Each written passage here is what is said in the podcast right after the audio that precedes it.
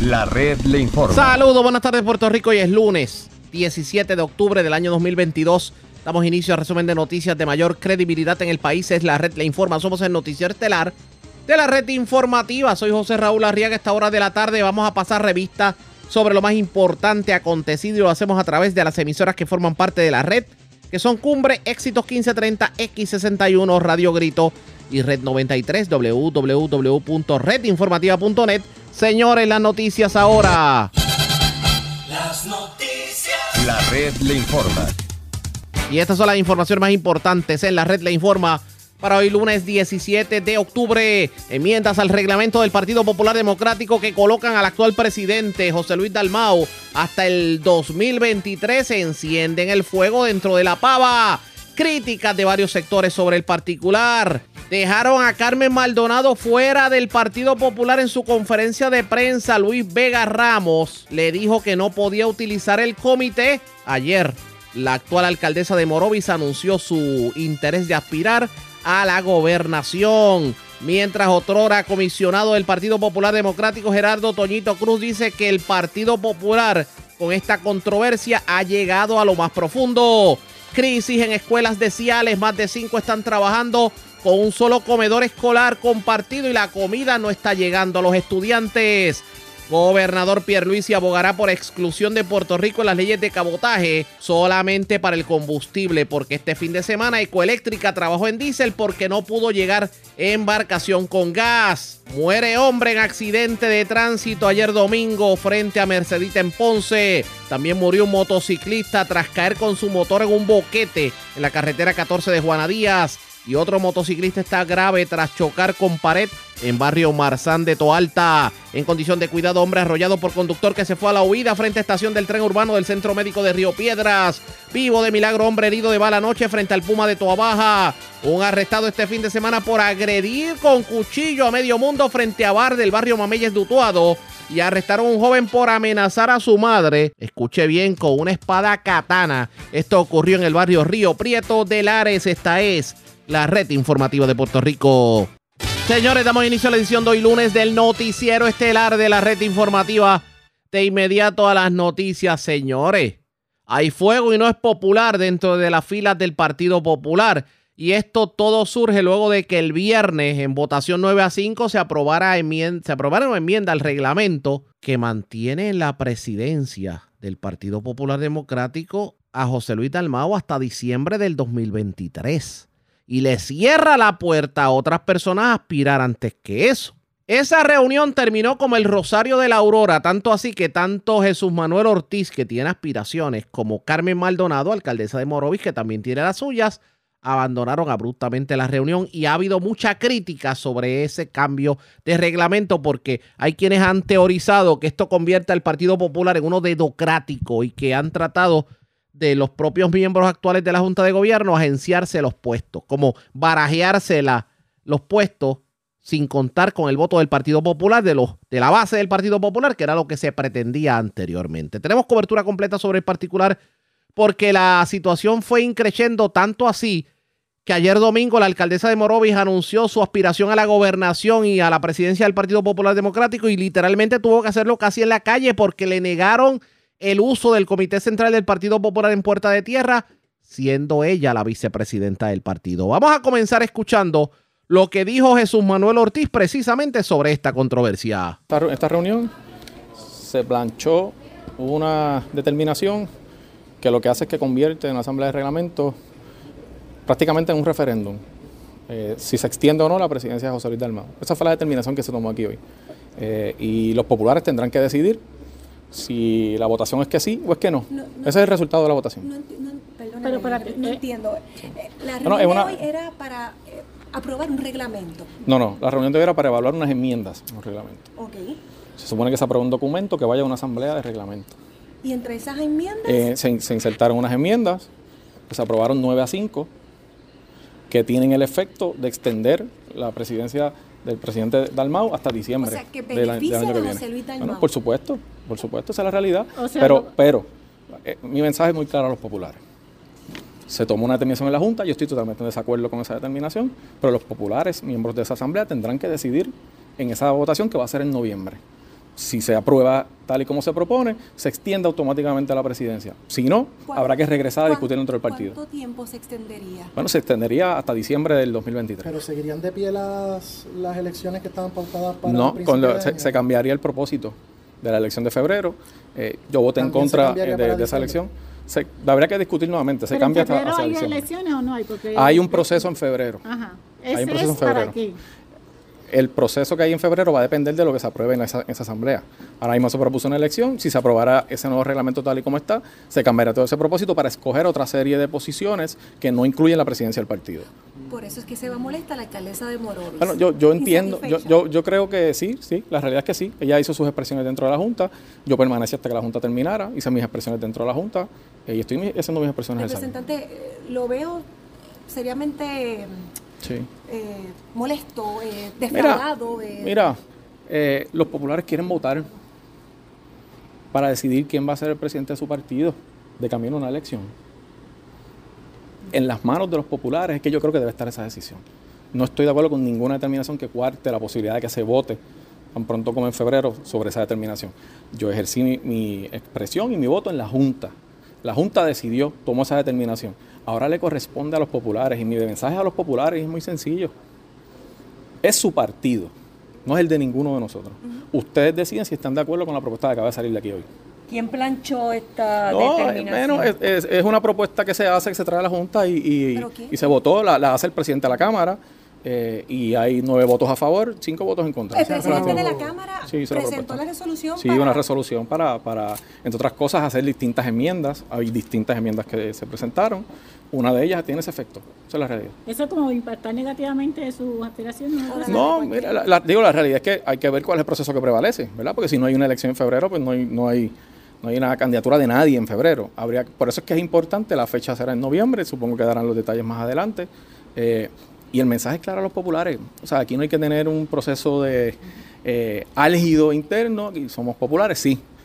Pero yo quiero que se renueve la institución y que los populares tomen esa decisión. Representante, pero ¿qué, razón se dio por parte del presidente de la Cámara para presentar esa enmienda que pudiera extender hasta diciembre la presidencia de José Luis Dalmau, que hasta el día de hoy uno pensaba que ellos estaban en posiciones encontradas y que había pues, eso pues, él, lo explicará él explicará verdad su determinación siempre ha tenido una visión eh, en términos de lo que debe ser la función de un presidente versus lo que debe ser el, organismo. Él, explicará las razones. Él presentó como se debe hacer ante la junta su propuesta. Se votó y esa fue la determinación que, que se tomó. Y yo pues, soy respetuoso de esos procesos. Eso no significa que no discrepe de los procesos eh, y que me exprese como pienso. Y, y me parece a mí que esa propuesta está totalmente alejada de lo que el pueblo popular quiere. Representante, tengo que hacer la pregunta entonces de nuevo. ¿Se trata esto de una movida para cerrucharle para usted en el sentido de que no pueda correr en las elecciones que usted pensaba correr? Yo no, yo, mira, mi, quien va a decidir eh, si mi aspiración a dirigir el Partido Popular, porque queremos renovarlo, queremos hacerlo eh, un partido que tenga la, eh, la energía para ganar el 2024, se da o no son los populares, no es nadie más. Esto es una propuesta que yo combatí dentro de la Junta, donde se debe combatir, y que mis compañeros de Junta saben que yo estoy en contra y me expresaré en contra de eso.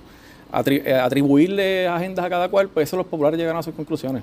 Mi llamado a los populares es, este es el momento de decidir qué partido popular queremos. Y hay ahora una votación en noviembre que va a definir eso de una vez y por todas. Estos son los viejos estilos. Yo no voy a entrar en, en, catalogar las cosas, ¿verdad? Por, etiquetas. Aquí hubo un acuerdo entre algunos compañeros de aprobar esa, resolución. Los que nos expresamos en contra, pues los que entendíamos que no era correcto, nos expresamos en contra. Así de sencillo. Por eso usted sale. ¿Perdón? Por eso sale usted. Bueno, salgo ya, los trabajos están terminando. Yo, yo cumplí con mi rol también en, la Junta eh, y opiné sobre ese y otros temas. Eh, y salgo ahora tranquilo, confiado en que los populares tomarán esa decisión. La alcaldesa de Morovis, Carmen Maldonado, también tuvo la oportunidad de hablar sobre el tema y escuchen lo que dijo.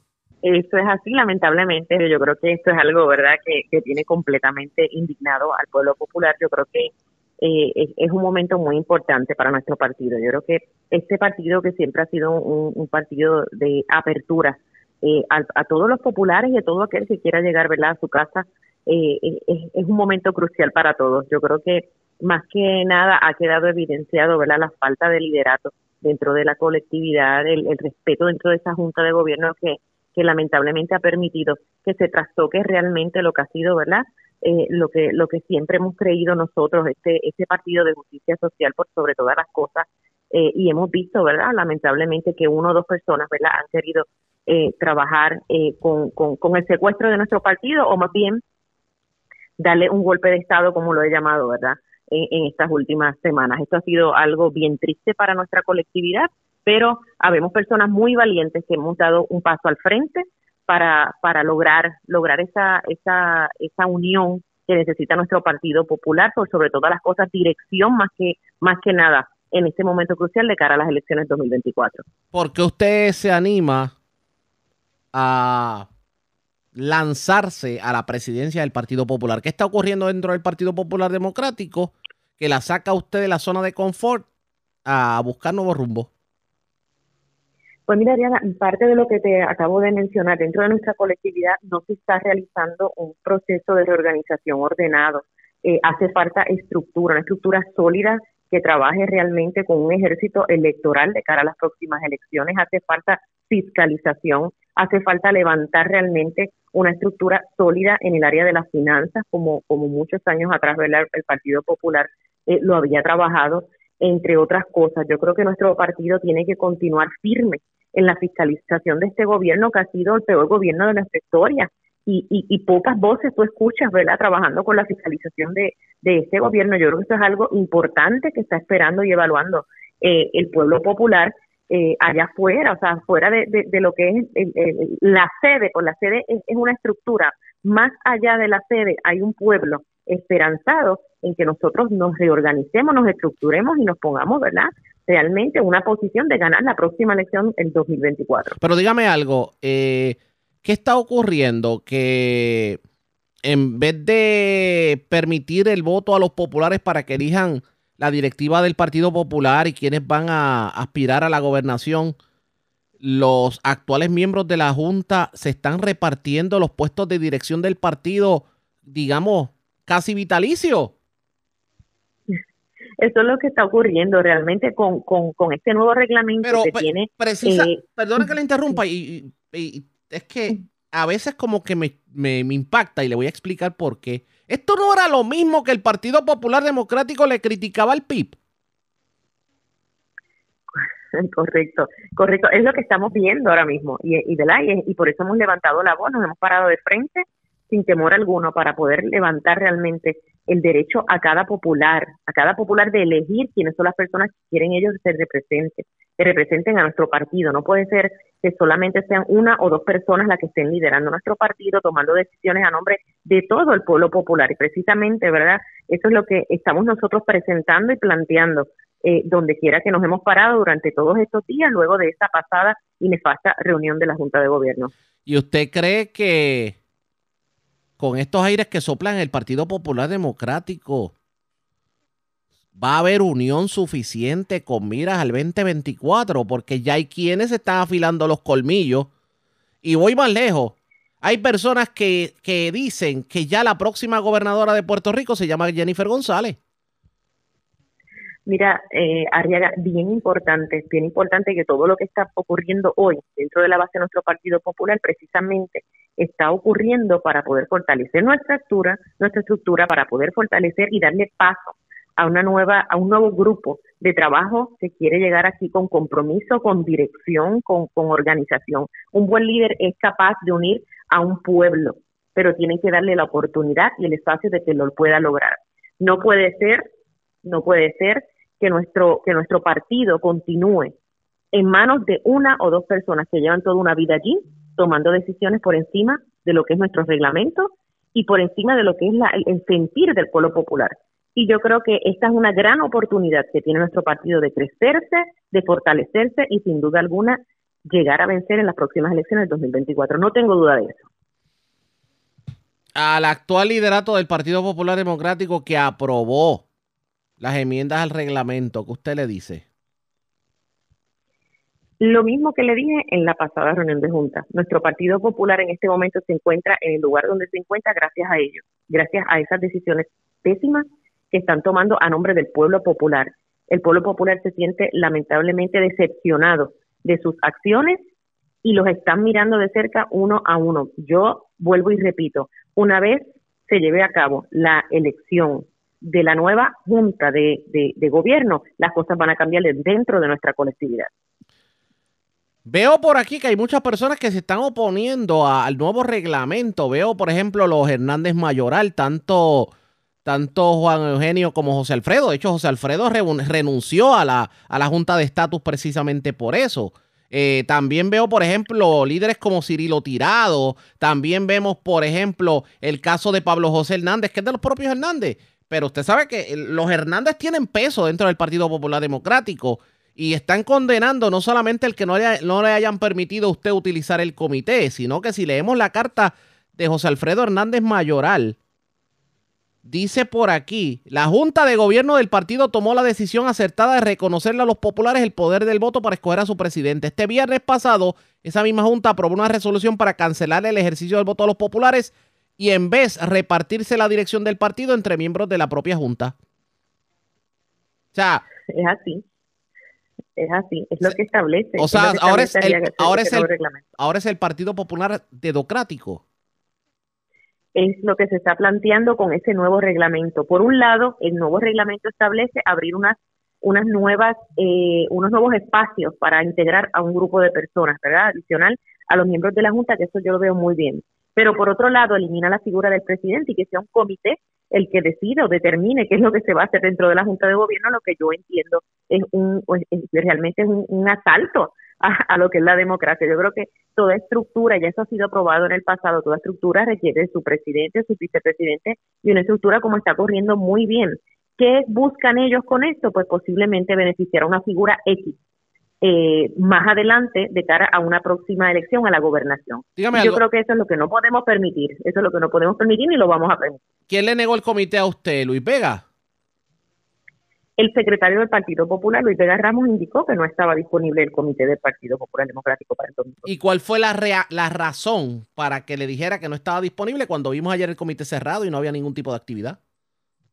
No dieron ninguna razón, simplemente que no estaba disponible. Y, esa, contestación se la dieron a usted cuando usted le dijo para qué era la utilización del comité? Bueno, nosotros solicitamos responsablemente, ¿verdad? a través de, la persona designada a, la Secretaría, el comité, eso fue el pasado viernes.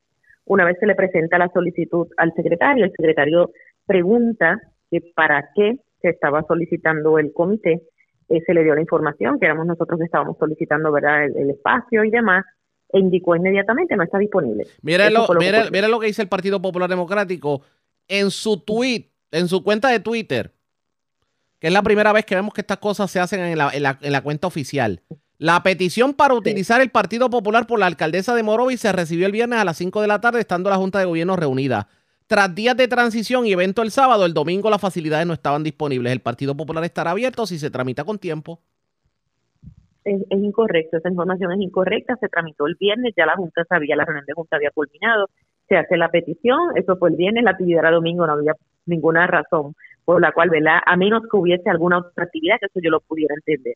Si hubiese habido. Alguna actividad, pues decimos, pues mira, entiendo que llegamos tarde, no hay problema. Pero no había ninguna, allí allí los medios pudieron observar que no había nada dentro del Partido Popular, estaba todo cerrado. Así que eh, yo creo que esto dice más que cualquier palabra que pueda decir yo, el persona que estuvo allí. Pero el que se llegue a utilizar la cuenta oficial de Twitter del Partido Popular para, para tratar de irse, eh, digamos, tirarle lodo a nada más y nada menos que a la vicepresidenta del partido. Precisamente por eso nuestro partido necesita una nueva dirección, necesita un nuevo líder que le, realmente le ponga el cascabel al gato, que se mantenga un respeto dentro de nuestra colectividad en miras a ganar una elección. Fuertes las expresiones de la alcaldesa de Morovis, Carmen Maldonado. De hecho, eh, hoy vimos expresiones en las redes sociales de la alcaldesa de Eloísa, Julia Nazario, de los hijos del fenecido gobernador Hernández Colón. Hablamos de José Alfredo y de Juan Eugenio Hernández Mayoral. También del excomisionado electoral del PP de Toñito Cruz. Eh, muchas personas como que condenan el que no se le haya permitido a Carmen Maldonado utilizar el comité. Pero esta controversia sigue y vamos a continuar la discusión porque la moneda tiene dos caras y vamos a darle la información sobre el particular, pero antes hacemos lo siguiente. Presentamos las condiciones del tiempo para hoy. Hoy lunes, la proximidad de una vaguada en los niveles altos, combinada con la humedad disponible, las variaciones de la brisa marina y el calor del día, promoverán otra tarde activa, especialmente en gran parte del interior central y los sectores del oeste de Puerto Rico. Por lo tanto, es probable la acumulación de agua en las carreteras y las inundaciones urbanas y de riachuelos en estas áreas, junto con inundaciones repentinas, aisladas debido a las lluvias persistentes e intensas que se esperan. Los navegantes pueden esperar oleaje de alrededor de 3 pies y vientos de entre 5 y 10 nudos. Sin embargo, los efectos locales podrían aumentar el viento cerca de las aguas costeras del noroeste y suroeste de Puerto Rico durante las horas de la tarde. Los Navegantes también deben ejercer precaución debido a las tronadas de la tarde en el noroeste y oeste de Puerto Rico. En la red informativa de Puerto Rico, este fue el informe del tiempo. La red le informa. Señores, regresamos a la red le informa, el noticiero estelar de la red informativa. Gracias por compartir con nosotros. Como le indiqué, la moneda tiene dos caras en esta controversia dentro del Partido Popular Democrático. ¿Y qué tuvo que decir su actual presidente José Luis Dalmau sobre lo aprobado? El hecho de que él insistía antes en que los populares tenían que elegir al grupo directivo y a quienes iban a aspirar a la gobernación. Y ahora resulta que terminaron eligiéndolo el grupo que en estos momentos se mantiene como parte de la Junta de Gobierno. Escuchemos las declaraciones del actual presidente del Partido Popular Democrático, José Luis Popular Democrático. Le digo al país y a los populares que observen quiénes queremos construir y unir, con nuestras diferencias. La propuesta la hace un compañero, la secunda otro, la enmienda otro y forma parte de una decisión colegiada de la Junta de Gobierno del partido que según el reglamento es el organismo rector. ¿Qué sucede con esa propuesta? Aunque es una propuesta votada en la Junta, va a una elección de asamblea de reglamento el 13 de noviembre. Aquí, para su ratificación. Aquí lo importante es que con el respeto que tengo con todos los compañeros que pueden estar en contra, pues dentro de la Junta de Gobierno es que se discute cuáles son las enmiendas o las propuestas y se vota.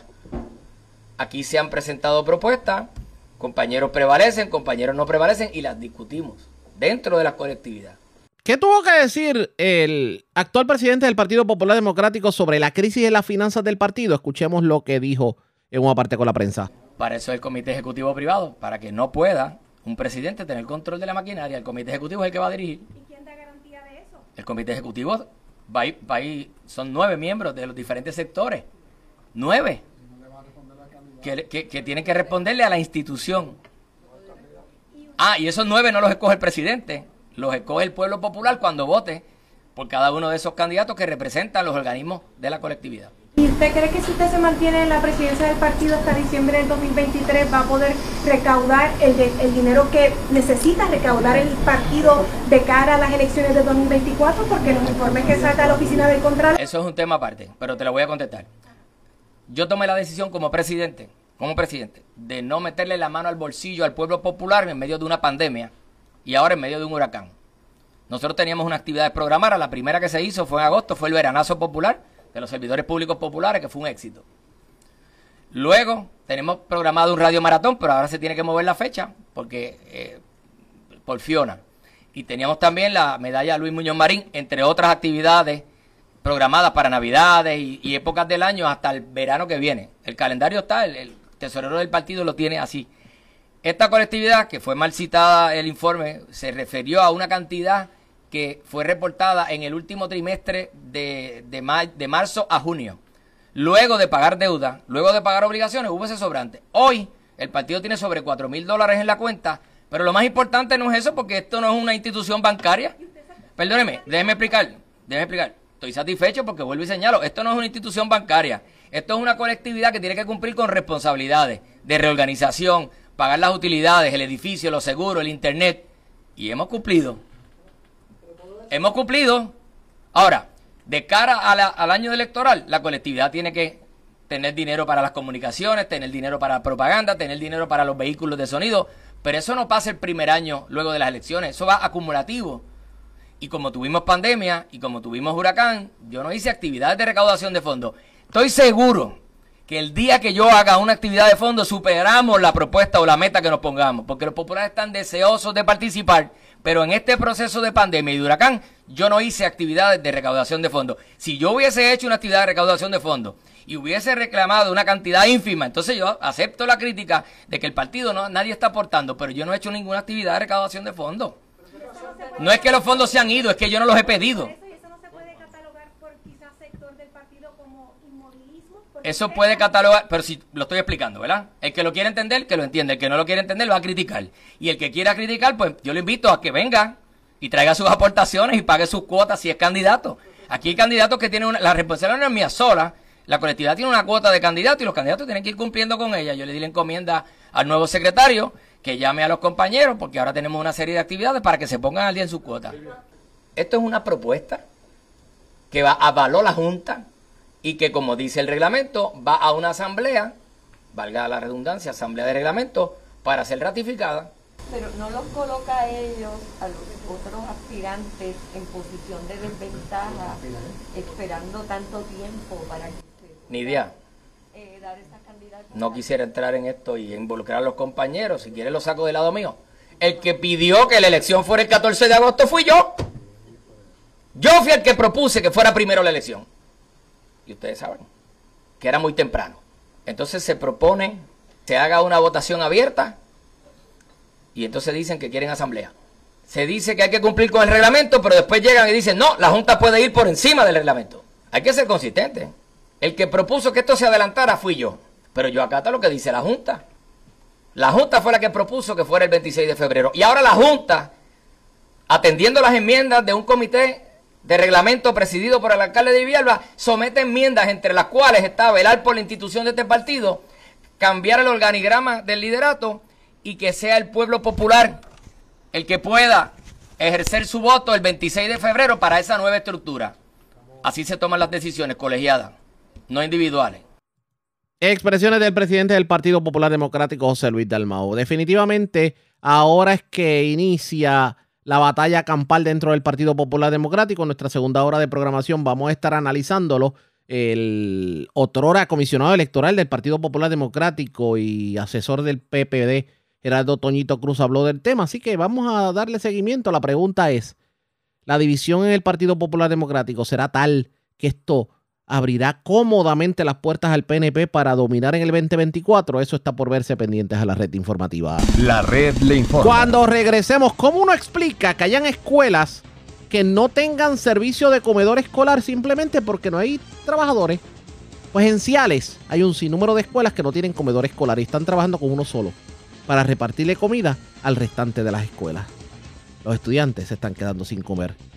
Atendemos la controversia en breve, regresamos. La red le informa. Señores, regresamos a la red Le Informa, el noticiero estelar de la red informativa. Gracias por compartir con nosotros, señores. La situación en las escuelas públicas de Ciales es crítica en cuanto al comedor escolar.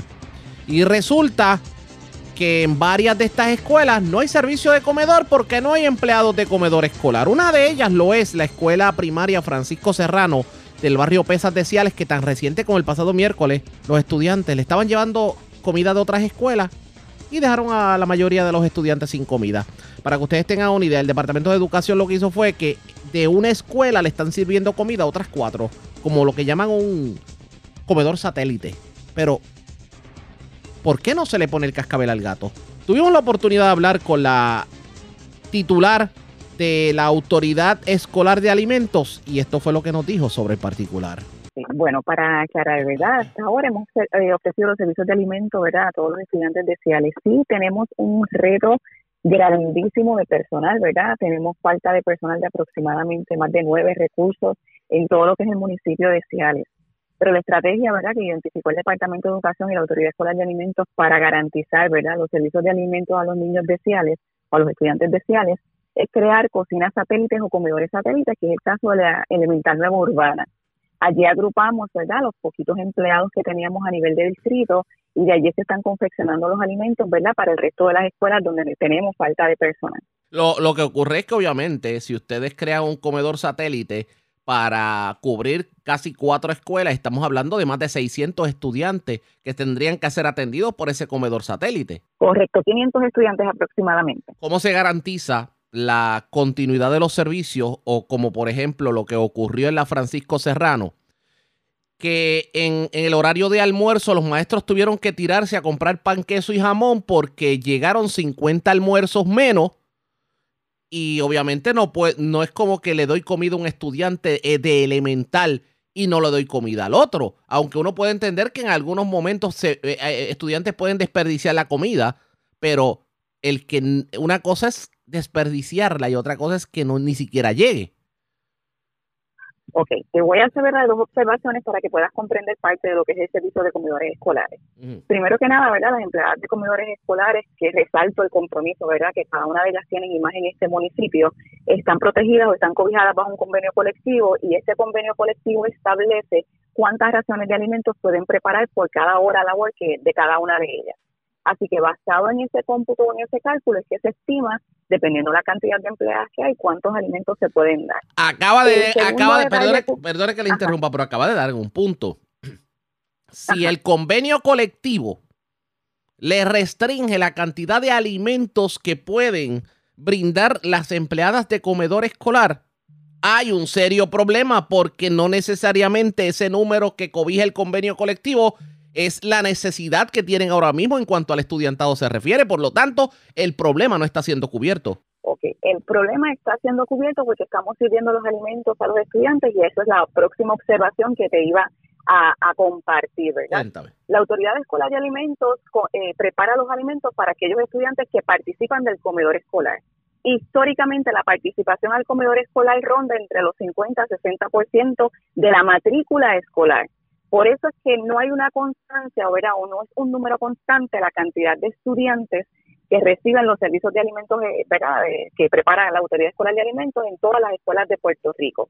Así que ese dato que tú me compartes, ¿verdad? de que estos 50 niños se quedaron sin sin recibir verdad este, los servicios de alimentos tendría que validarlo porque esta servidora desde el miércoles en la noche está trabajando un plan precisamente para que ningún nene deseable se quede sin comer a pesar del reto verdad que tenemos por lo menos de falta de por lo menos le adelanto le adelanto que, que el, incidente del que estamos haciendo eh, referencia ocurrió el pasado martes 11 de octubre porque en el más reciente envío de, de alimentos pues llegó con 50 eh, almuerzos menos y eso provocó que los maestros tuvieran que tirarse a la calle a buscar alimento para esos estudiantes. Entonces, el, yo le puedo decir. La, inclusive, inclusive, eh, tanto la directora del plantel como los maestros del plantel, como un grupo de padres, el pasado viernes lo hicieron público y lo denunciaron. O sea que uno puede entender tal vez la molestia de los padres, pero el que un director escolar admita que esta situación está ocurriendo, ya hay que levantar bandera. Como le dije, la verdad, la situación de CIAL es una situación que venimos manejando, ¿verdad? Desde principios de agosto por retiros del personal y todo lo demás. Desde que esta servidora dio en conocimiento el pasado miércoles en la noche, se desarrolló un plan, ¿verdad?, para evitar que situaciones como la que usted acaba de describir, ¿verdad?, que en efecto ocurrieron, no volvieran a ocurrir. El jueves se ofrecieron los servicios de alimentos a todas las escuelas, como le dije, en la modalidad satélite, porque dentro de las opciones que tenemos, ¿verdad?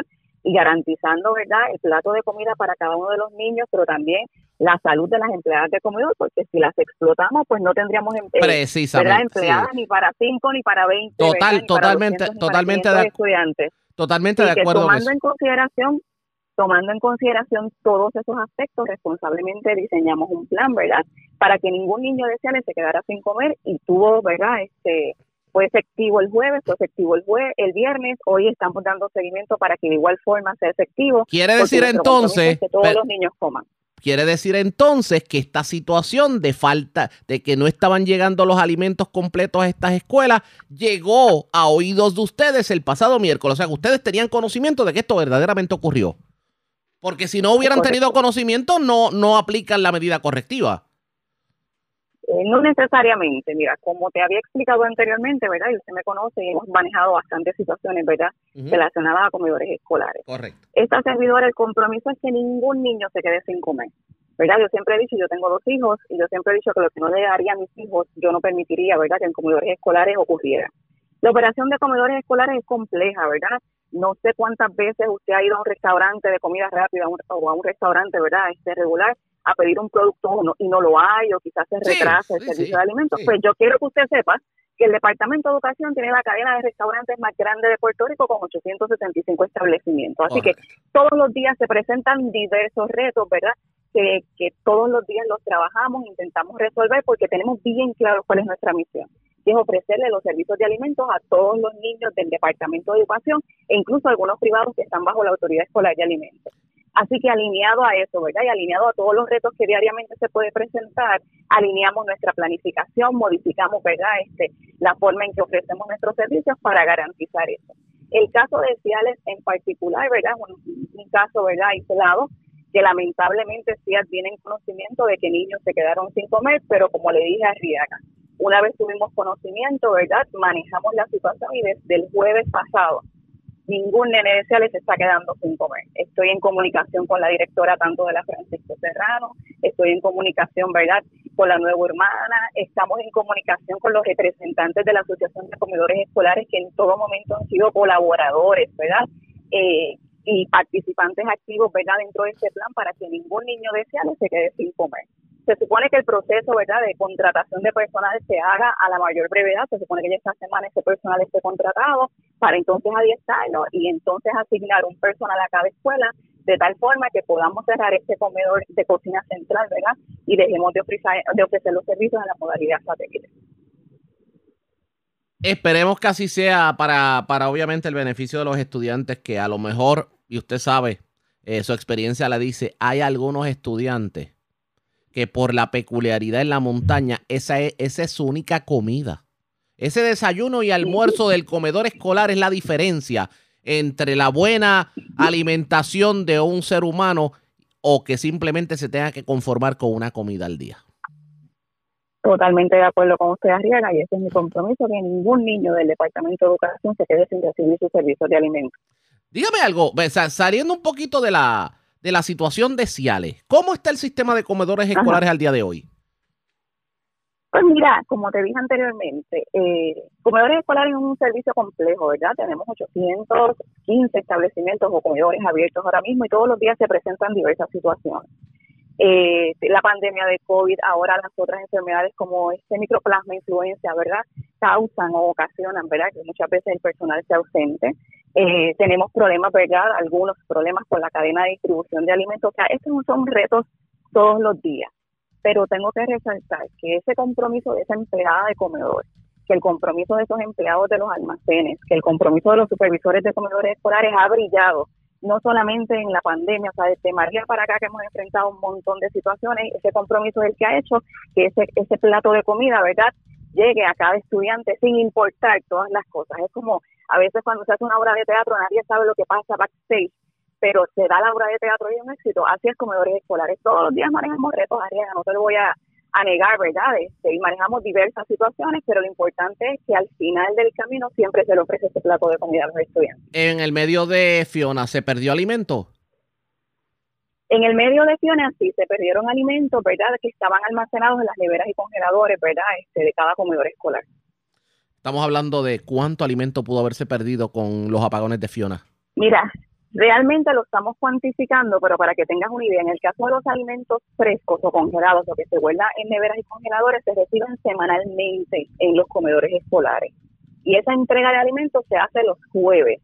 Así que no fue mucho lo que se perdió, porque nosotros, ¿verdad? Este, dentro del plan de emergencia de, comedores escolares, tan pronto tenemos que hay una, emergencia de evento atmosférico, cancelamos las compras. Así que lo que se perdió era lo que había podido quedar o sobrar de esa semana que estaba, ¿verdad? Este, en curso antes del huracán Fiona. Pero tomando en consideración que hubo comunidades que estuvieron dos y tres semanas sin energía y a estas alturas del juego todavía hay comunidades sin luz, pues ahí obviamente el reto es mayor para comedores. Es correcto, porque ahí tenemos que ofrecer ¿verdad? alimentos que son enlatados, etcétera. La frecuencia de la entrega de alimentos tales como sofrito ajo tiene que ser bastante frecuente, ¿verdad? Valga la redundancia.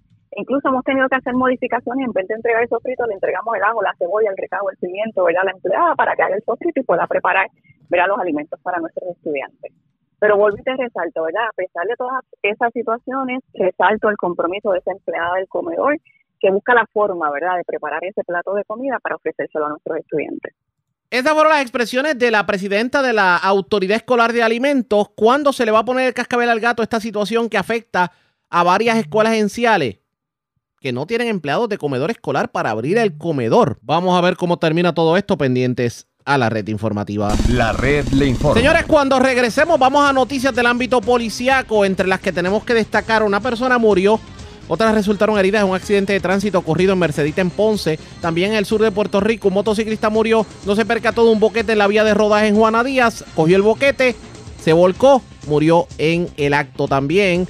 Una persona se encuentra grave luego de haber sido arrollada frente al tren urbano, a la estación del tren urbano del Centro Médico de Río Piedra. Señores, este fin de semana arrestaron a un hombre que agarró un cuchillo y comenzó a herir a medio mundo en un negocio del barrio Mameyes de Utuado. Y también arrestaron a un joven en Río, en Río Prieto, en Lares, que aparentemente amenazó a su madre con una espada katana. En lo próximo, regresamos en breve.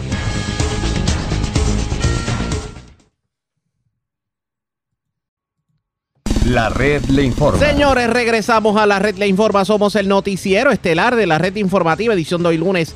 Gracias por compartir con nosotros. Vamos a noticias del ámbito policíaco. Una persona murió, otras resultaron heridas en medio de un accidente ocurrido en la carretera número 1 a la altura del aeropuerto Mercedita en Ponce. La información la tiene Luz Morel, oficial de prensa de la Policía en el Sur. Saludos, buenas tardes. Sí, muy buenas tardes a todos. A eso de las 10 y 15 de la noche de ayer domingo fue reportado un accidente de carácter fatal.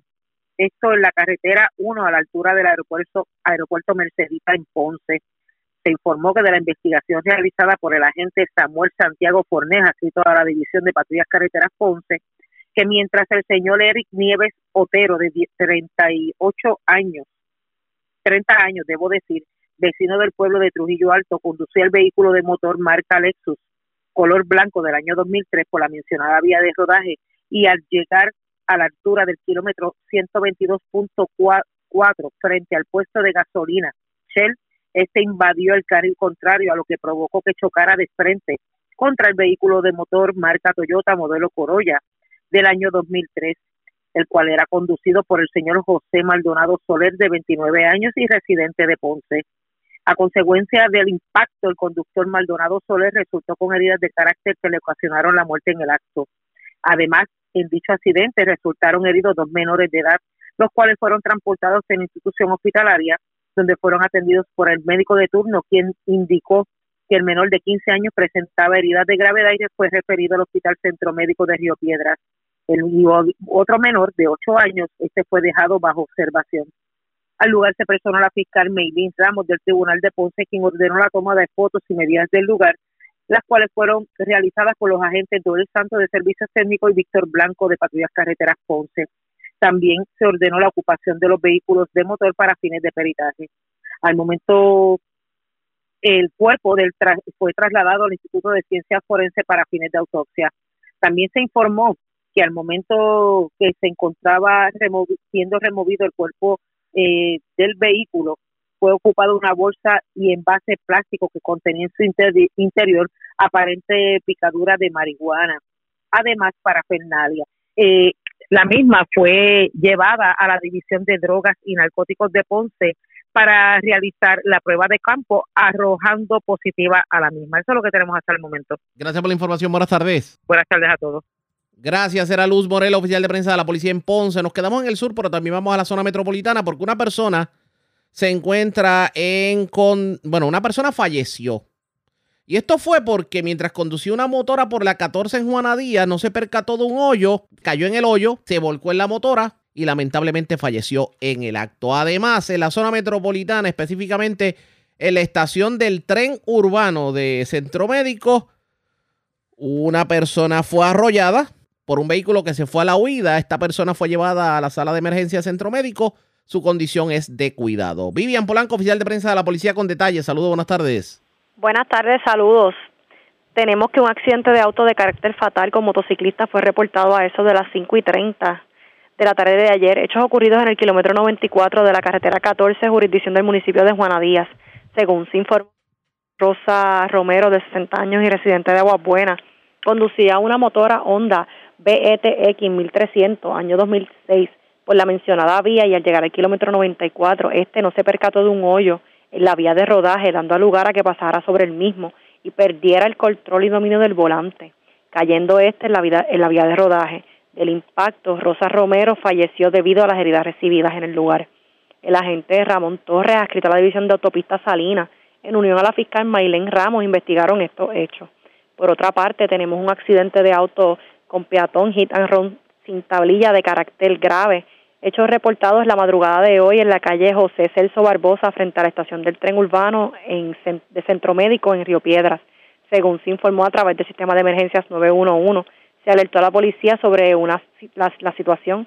Según la información preliminar, mientras un joven un hombre se encontraba por el lugar antes mencionado cuando este fue impactado por un vehículo que se marchó del lugar sin brindar datos algunos. El perjudicado, quien no ha sido identificado, fue transportado a la sala de emergencia del mencionado hospital, donde fue evaluado por la doctora Rodríguez, quien describió con su condición como de cuidado. Agentes adscritos a la División de Patrulla y Carretera San Juan, en unión al personal del CIC de San Juan y el fiscal de turno, se hicieron a cargo de esta pesquisa. Gracias por la información. Buenas tardes. Buenas tardes. Gracias, era Vivian Polanco, oficial de prensa de la policía en el cuartel general de la zona metropolitana. Vamos al noroeste de Puerto Rico. Una persona fue arrestada, arrestada ayer domingo. Esto por violencia de género. Aparentemente, este caballero de 22 años, armado de un cuchillo, le infligió varias heridas a su pareja consensual. La información la tiene Juan Bautista, ya el oficial de prensa de la policía. También nos trae detalles sobre el hurto de catalíticos en la zona noroeste. Parece que ya no es solo la zona metropolitana en donde se concentran este tipo de delitos. Parece que ya amigos de lo también están optando por el robo de catalíticos en la zona noroeste. Saludos, buenas tardes. Sí, buenas tardes para ti, buenas tardes para el público Radio Escucha, como mencionaste. Personal del Distrito Policíaco de Aguadilla y el del Cuerpo de Investigaciones Criminales, adscritos al negociador de la policía, investigan un incidente de violencia de género reportado en este municipio a eso de las 3 y 30 de la tarde de ayer, en el que un hombre de 22 años, armado de un cuchillo, le infirió heridas en diversas partes del cuerpo a su pareja consensual, una mujer de 35 años de edad.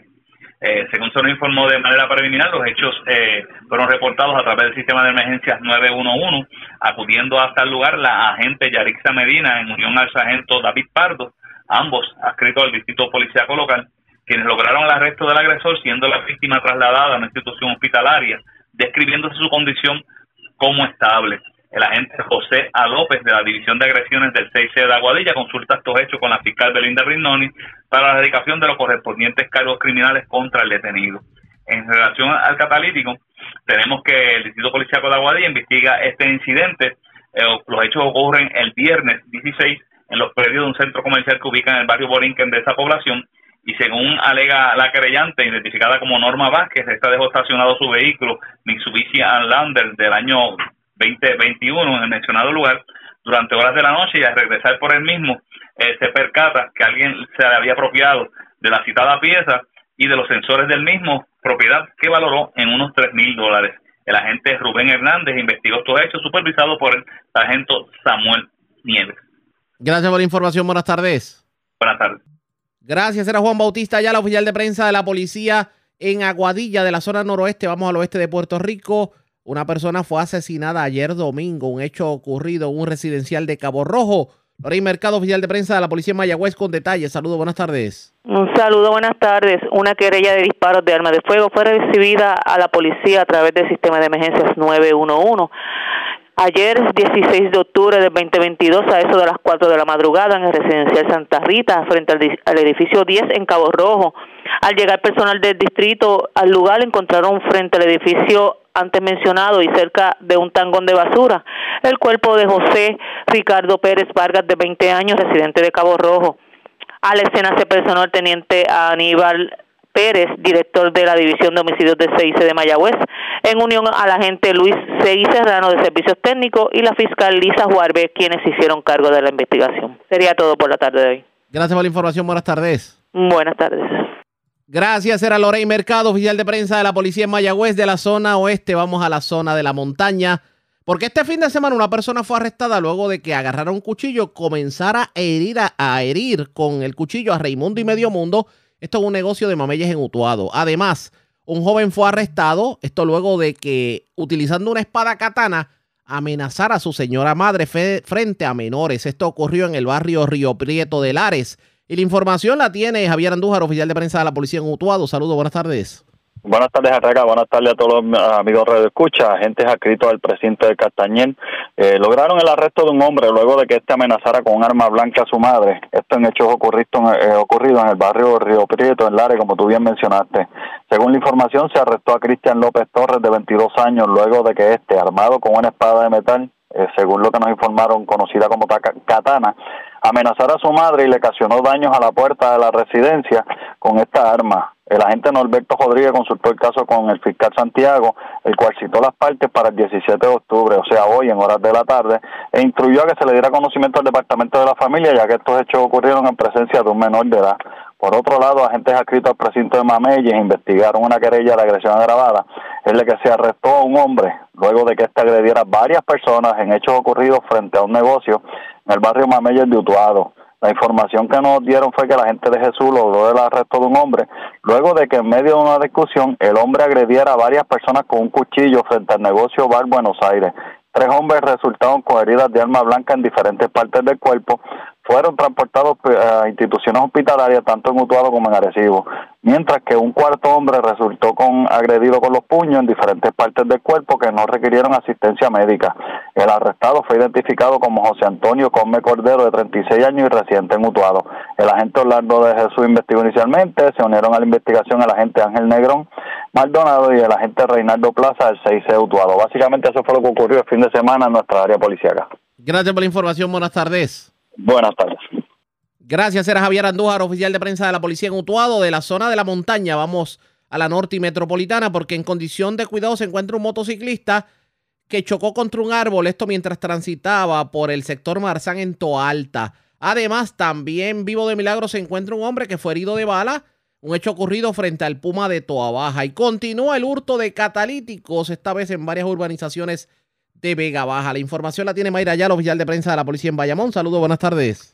Sí, buenas tardes. La información que tenemos es que un accidente de carácter grave se reportó a las 4 y 21 de la tarde del domingo en el kilómetro 1.5 de la carretera 820 del sector Marzán en Toalta. De acuerdo a la información preliminar, se alega que mientras René Manuel González Orria, de 21 años de edad, conducía una motora que no fue descrita al momento por razones que aún se investigan, perdió el control de la misma y chocó contra un árbol, quedando en condición grave debido al impacto recibido. El perjudicado fue trasladado hasta el centro médico de Río Piedras, donde permanece recluido. Mientras tanto, el agente Camilo Pagán em, de la División de Patrullas de Carreteras de Bayamón y la fiscal Linda Sepúlveda se hicieron cargo de la investigación y un hombre identificado como Israel Pérez Maldonado, de 52 años, resultó herido de bala, eso de las 10 y 19 de la noche de ayer en el garaje Puma, ubicado en la carretera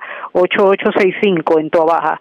Eh, según informó el querellante, mientras se disponía a salir del garaje desde un vehículo en el movimiento, eh, realizaron varios disparos. en el incidente, el perjudicado resultó con heridas de bala en el cuello y la cara, por lo que fue transportado a un hospital del área en condición estable el agente Rivera, escrito a la División de Agresiones del Cuerpo de Investigaciones Criminales de Bayamón, se hizo cargo de la investigación y dos apropiaciones ilegales fueron reportadas en horas de la mañana de hoy en, en, dos urbanizaciones localizadas en el municipio de Vega Baja. La primera de estas fue registrada a las 8 y 45 de la mañana en la urbanización Guarico, donde alega la querellante que dos individuos se apropiaron del catalítico de un Mitsubishi Outland del color gris del año 2022 y la segunda apropiación fue recibida a eso de las 8 y 51 de la mañana en la urbanización Alturas de Vega Baja, donde el querellante indica que dos individuos se apropiaron del catalítico de un Mitsubishi Outlander color azul del año 2018. Ambas querellas fueron investigadas preliminarmente por el agente Heigel Torres, adscrito a este distrito, eh, las cuales serán referidas al Cuerpo de Investigaciones Criminales de esta jurisdicción para continuar con la pesquisa. Por eso se exhorta a la ciudadanía que de poseer información que ayude con el esclarecimiento de estos casos, por favor, se comunique a la línea confidencial del negociado de la Policía de Puerto Rico eh, marcando al 787-343-2020. Gracias por la información. Buenas tardes. Buenas tardes. Era Mayra la oficial de prensa de la policía en Bayamón. Más noticias del ámbito policíaco en nuestra segunda hora de programación. Pero señores, esta hora de la tarde hacemos lo siguiente. La red le informa. Nos vamos a una pausa, identificamos nuestra cadena de emisoras en todo Puerto Rico y regresamos con más en esta edición de hoy, lunes, del noticiero estelar de la red informativa. La red le informa. Señores, iniciamos nuestra segunda hora de programación. El resumen de noticias de mayor credibilidad en el país es La red le informa. Somos el noticiero estelar de la red informativa, edición de hoy lunes 17 de octubre. Vamos a continuar pasando revistas sobre lo más importante acontecido y como siempre a través de las emisoras que forman parte de la red que son Cumbre, Éxitos 1530, X61, Radio Grito y Red 93, www.redinformativa.net. Señores, las noticias ahora. La red le informa. Y estas son las informaciones más importantes en la red le informa para hoy lunes 17 de octubre. Enmiendas al reglamento del Partido Popular Democrático que colocan al actual presidente José Luis Dalmau hasta el 2023 encienden el fuego dentro de la pava. Críticas de varios sectores sobre el particular. Dejaron a Carmen Maldonado fuera del Partido Popular en su conferencia de prensa. Luis Vega Ramos le dijo que no podía utilizar el comité. Ayer, la actual alcaldesa de Morovis anunció su interés de aspirar a la gobernación. Mientras otrora comisionado del Partido Popular Democrático Gerardo Toñito Cruz dice que el Partido Popular con esta controversia ha llegado a lo más profundo. Crisis en escuelas de Ciales, más de cinco están trabajando con un solo comedor escolar compartido y la comida no está llegando a los estudiantes. Gobernador Pierluisi abogará por exclusión de Puerto Rico en las leyes de cabotaje solamente para el combustible, porque este fin de semana Ecoeléctrica trabajó en diésel porque no pudo llegar embarcación con gas. Muere hombre en accidente de tránsito ayer domingo frente a Mercedita en Ponce. También murió un motociclista tras caer con su motor en un boquete en la carretera 14 de Juana Díaz y otro motociclista está grave tras chocar con pared en barrio Marzán de Toalta. En condición de cuidado, hombre arrollado por conductor que se fue a la huida frente a estación del tren urbano del Centro Médico de Río Piedras. Vivo de milagro, hombre herido de bala noche frente al Puma de Toa Baja. Un arrestado este fin de semana por agredir con cuchillo a medio mundo frente a bar del barrio Mameyes de Utuado. Y arrestaron a un joven por amenazar a su madre. Escuche bien, con una espada katana. Esto ocurrió en el barrio Río Prieto de Lares. Esta es la red informativa de Puerto Rico. Bueno, señores, damos inicio a la segunda hora de programación, el noticiero estelar de la red informativa. De inmediato a las noticias, retomamos lo que ha sido nuestra noticia de primera plana y es la controversia que se ha suscitado dentro del Partido Popular Democrático luego de que el pasado viernes, en medio de la reunión de la Junta de Gobierno, se aprobara un cambio al reglamento que deja a los actuales líderes del Partido Popular Democrático, los directivos, debo decir, frente al Partido Popular hasta finales del 2023, lo que pone en desventaja a aquellos que buscan no solamente aspirar a la presidencia del partido, sino aspirar a la gobernación. Y lo que ocurrió con la alcaldesa de Morovis, Carmen Maldonado, que le negaron el uso del Comité del Partido Popular Democrático para una conferencia de prensa. El pasado comisionado electoral del Partido Popular e importante asesor de la colectividad, Gerardo Toñito Cruz, tuvo la oportunidad de analizar todo lo que está ocurriendo dentro del Partido Popular Democrático. En entrevista con Charlie Robles del 1480, la red informativa en el noreste. Escuchen bien lo que dijo, porque a juicio de Toñito Cruz, el Partido Popular Democrático, con las acciones de su actual grupo directivo, está tocando fondo. Oye, le decía acá entre tú y yo, si no escuche, Ajá. y ha licenciado Prieto esta mañana, que la parte buena es que ha tocado tanto fondo el Partido Popular que se puede coger los cartuchos así con la mano. que el cartucho se coja a miles de, de de profundidad. Ajá. No está mala, Charlie, mala, mala, porque eh, aquí hay una serie de eventos que comienzan en junio que nosotros las criticamos en aquella ocasión por la red social, ¿verdad? Por Twitter, y para que la gente entienda. El reglamento del Partido Popular Democrático, que es del 2012, pero antes de ese reglamento también había una disposición parecida a esta, dispone que a dos años de celebrar una elección general hay que culminar la reorganización del partido, uno, dos, hay que seleccionar al presidente del Partido Popular Democrático, al vicepresidente, y tres, hay que seleccionar a los miembros de la Junta de Gobierno. Eso ha estado ahí por, por décadas y todos los presidentes lo han respetado.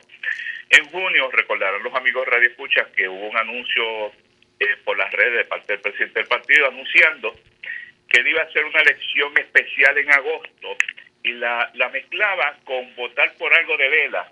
Y a todo el mundo le pareció extraño que, que adelantara lo que era para noviembre, para el mes de agosto, el 11 de junio, pero era para celebrarlo en agosto, mezclando una cosa y la presidencia del partido y todos los miembros por acumulación. Yo advertí en aquel día que lo del presidente que votara a todo el mundo se veía bien, pero los miembros por acumulación, si querían hacerlo así, tenían que enmendar el reglamento.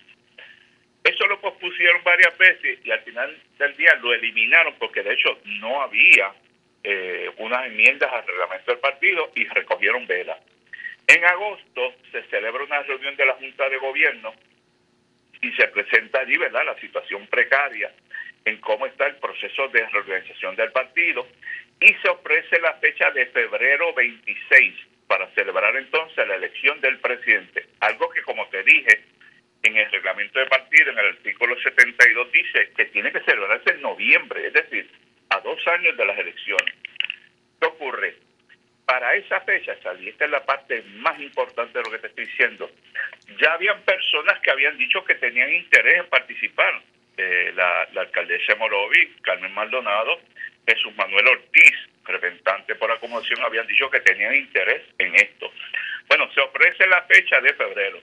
Quedaba solamente por resolver qué iba a pasar con la asamblea de reglamentos, que había que celebrarla, por lo que te dije, para enmendar el reglamento y disponer que los populares, todos los populares, pudiéramos votar por los miembros por acumulación, porque se permite que todos los populares voten por el presidente, pero no por los miembros por acumulación.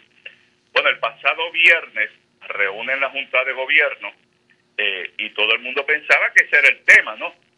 Si recuerdan, la semana anterior, de repente sale la renuncia del secretario general Ramón Luis Cruz, algo que tomó por sorpresa a muchas personas, ¿verdad? Y, y, sentó una serie de dudas esa, esa renuncia.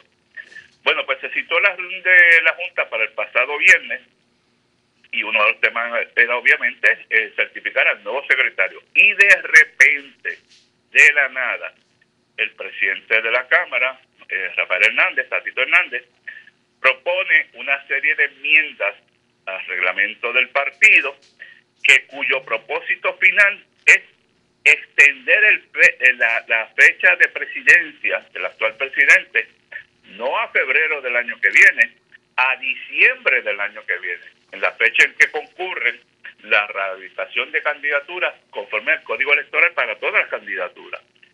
Eso, Charlie, eh, es un asalto a la democracia. De hecho, nosotros, el Partido Popular, y tú me habrás escuchado a mí decir mil veces cuando hablamos de las enmiendas al código electoral, que es un principio básico en materia de elecciones, que tú no cambias las reglas del juego cuando el juego comenzó. Exacto partido está haciendo exactamente lo mismo, lo mismo, perdón, que criticamos en el 2020. Había gente que había dicho que quería participar, ¿cómo vas a cambiar las reglas de juego?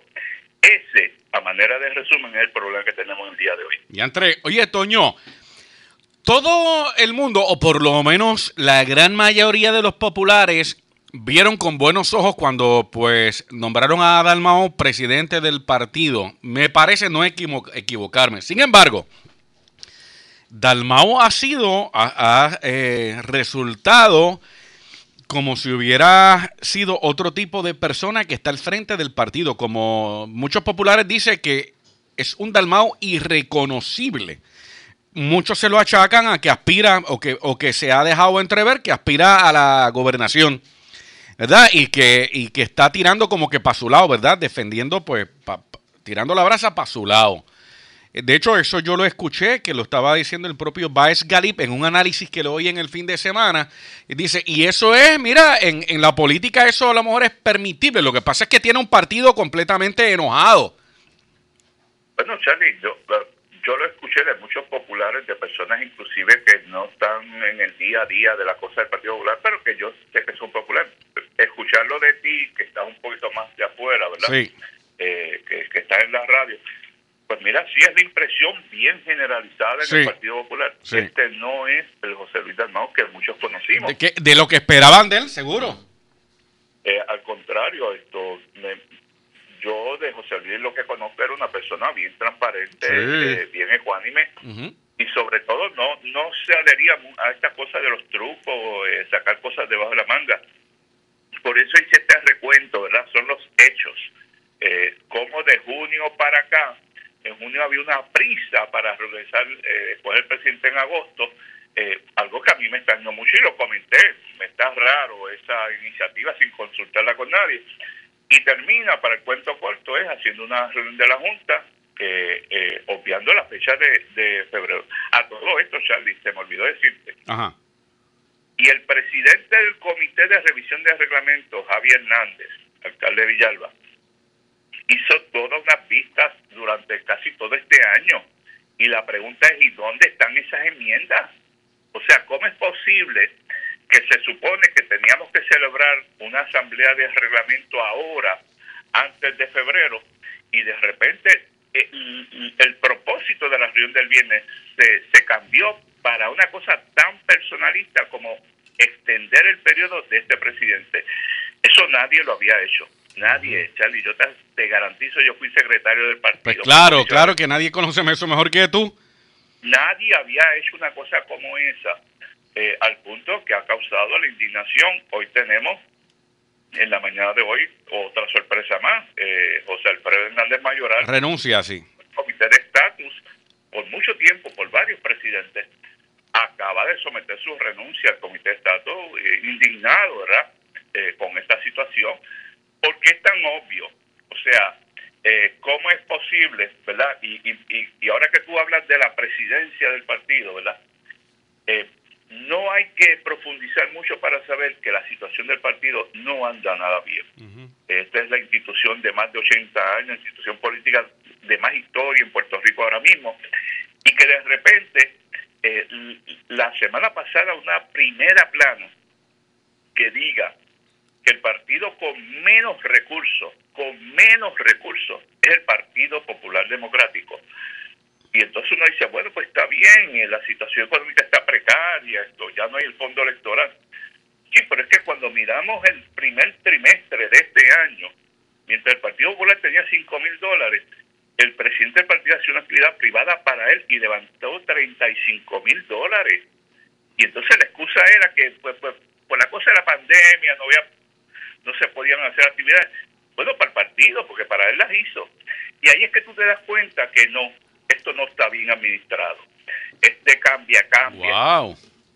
No es bueno para el Partido Popular. Toño, esto, a- ahora mismo, cuando tú estás hablando, me está escribiendo una persona, ¿verdad?, que es de- del Partido Popular Democrático, y mira lo que escribe, dice, el presidente del PPD es un Hugo Chávez de la vida.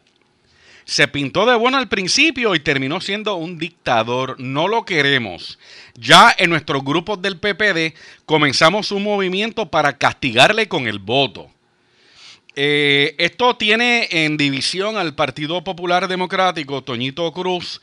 ¿Tú crees que esto dé la oportunidad para hacer un nuevo partido o la gente del Partido Popular se irá a otro grupo? Toño, ¿qué tú crees que va a pasar? Bueno, yo creo que la mayoría de las personas del liderato, ¿verdad? Con los que uno ah, se ha comunicado este fin de semana, Ajá. no están en esa dirección. Eh, lo que se pretende es, no, mire, presidente, eh, revoque eso, reúna la Junta de Gobierno, quite eso y vamos a la primaria. Yo soy el primero que dice que si José Luis Dalmau gana esa primaria en febrero, tenemos que cerrar fila. Eh, yo creo en los resultados de la democracia. Lo que no puede ser es que usted siga posponiendo las cosas y le quite la oportunidad a los populares de hacer una expresión eh, de quién debe ser el presidente del partido. Eh, claro, no, no me quiero engañar a mí mismo. Cuando tú miras los números de las últimas dos elecciones, te das cuenta que en la papeleta estatal hay un desangre de votos eh, que ha venido sufriendo el Partido Popular. Pero hay un partido sólido allá abajo cuando ves que por tercera ocasión consecutiva la mayoría de los alcaldes son populares. Claro, corren bajo la insignia del partido, mucho de eso tiene que ver con la ejecutoria de los propios alcaldes, ¿verdad? Que la gente está aprendiendo a votar. Pero aquí queda todavía un partido que hay que salvar y la mayoría de las personas con las que yo me he comunicado este fin de semana de lo que hablan es, no, mira, lo que hay que es presionar para que se vaya a la votación, que es lo que se quiere, ¿verdad? Esta ha sido no tan solo la tradición, es lo que en derecho corresponde según el reglamento. Imagínate, Charlie, el, el que la posibilidad de que se apruebe una cosa como esa es como quien dice, de aquí en adelante no hay que respetar el reglamento, porque es cuestión de que lo que no te guste en el futuro, tú haces lo que quieras y luego haces una asamblea y, y lo enmienda con efectos retroactivos. Uno, dos. Y aquel que lea, yo no quiero entrar en los méritos de la enmienda de, de Tatito, pero aquel que lea el propósito de la enmienda es algo así como quien dice, y en diciembre, si hay más candidatos, se saca el presidente y esto lo va a regir una junta compuesta por legisladores. ¿En serio? ¿Eso es más democracia? ¿En serio que eso es más democracia? ¿Hasta cuándo? Y si en esas elecciones pierden los presidentes camerales, ¿quién dirige el partido entonces? O sea, es una enmienda alocada, totalmente alocada. Entonces, claro, como todo esto es de la manga, es la improvisación, yo creo que lo que corresponde es la, la sensatez y, y recapa- recapitular. Y voy a decir algo que tú no me has preguntado, Ajá. eh, solamente para ti, eso no es para los amigos Radio Escucha, solamente Ok. para ti. Ok. Yo no tengo la menor duda que detrás de todo esto está Jorge Colbert Toro. Bueno, ahí me lo están escribiendo. Oye, Toño, tú eres adivino. Mira, mira lo que me escribió una persona. Dice, pero es que Dalmau tiene a Jorge Colbert, que es el as del truco popular. Muchas de estas historias que yo he visto en este pasado año y pico, eh, voy a divulgar esto, ¿verdad? Eh, Sabes que el anterior presidente había sido Aníbal José Torres, persona con la que yo colaboré, Sí. eh, y habíamos teníamos un grupo como de cinco o seis personas, entre ellas Jorge Colbert. Y Jorge a veces hablaba con estas cosas así, y, y a Dios gracias que, que Aníbal José lo paraba y decía, no, así no es esto, tú sabes. esto. Así que cuando yo veo las acciones de José Luis Dalmao, cuando decíamos hace unos minutos atrás que este no es el José Luis que yo conozco, yo no tengo la menor duda que Jorge Colbert es quien lo lleva por este camino errático. eh, y, y a mí me conta gente que está al lado de José Luis que se lo ha dicho mil veces, pero mil veces, incluyendo ex gobernadores. Pero eh, esto, lo lamentable de todo esto es que yo creo que José Luis, que ha sido un buen senador del Partido Popular Democrático, eh, lo va a lacerar, lo va a lacerar. Recordemos que él fue senador del Distrito Macao, salía en los peores escenarios. A veces perdíamos un senador, pero él ganaba. Pero ahora está por acumulación y yo estoy seguro que esto eh, va a tener eh, consecuencias bien serias en su futuro político si es que decidiera, ¿verdad? Al final del día retirar esta candidatura y correrlo otra vez por, por senador por acumulación, creo que va a tener consecuencias. O Sí, señor. Parece que sí. las primarias y entonces se quedó sin la subir sin la cabra. Toño, por- Eso es lo que dice Gerardo Toñito Cruz. La pregunta es, ¿y qué va a pasar de ahora en adelante dentro del Partido Popular Democrático? ¿Se le puede poner freno a estas enmiendas al reglamento que han creado controversia? Escuchen lo que dijo, pero antes hacemos lo siguiente. Presentamos las condiciones del tiempo para hoy. Hoy lunes, la proximidad de una vaguada en los niveles altos, combinada con la humedad disponible, las variaciones de la brisa marina y el calor del día, promoverán otra tarde activa, especialmente en gran parte del interior central y los sectores del oeste de Puerto Rico. Por lo tanto, es probable la acumulación de agua en las carreteras y las inundaciones urbanas y de riachuelos en estas áreas, junto con inundaciones repentinas, aisladas debido a las lluvias persistentes e intensas que se esperan. Los navegantes pueden esperar oleaje de alrededor de 3 pies y vientos de entre 5 y 10 nudos. Sin embargo, los efectos locales podrían aumentar el viento cerca de las aguas costeras del noroeste y suroeste de Puerto Rico durante las horas de la tarde. Los navegantes también deben ejercer precaución debido a las tronadas de la tarde en el noroeste y oeste de Puerto Rico. En la red informativa de Puerto Rico, este fue el informe del tiempo. La red le informa. Señores, regresamos a la red de Informa. Somos el noticiero estelar de la red informativa edición de hoy.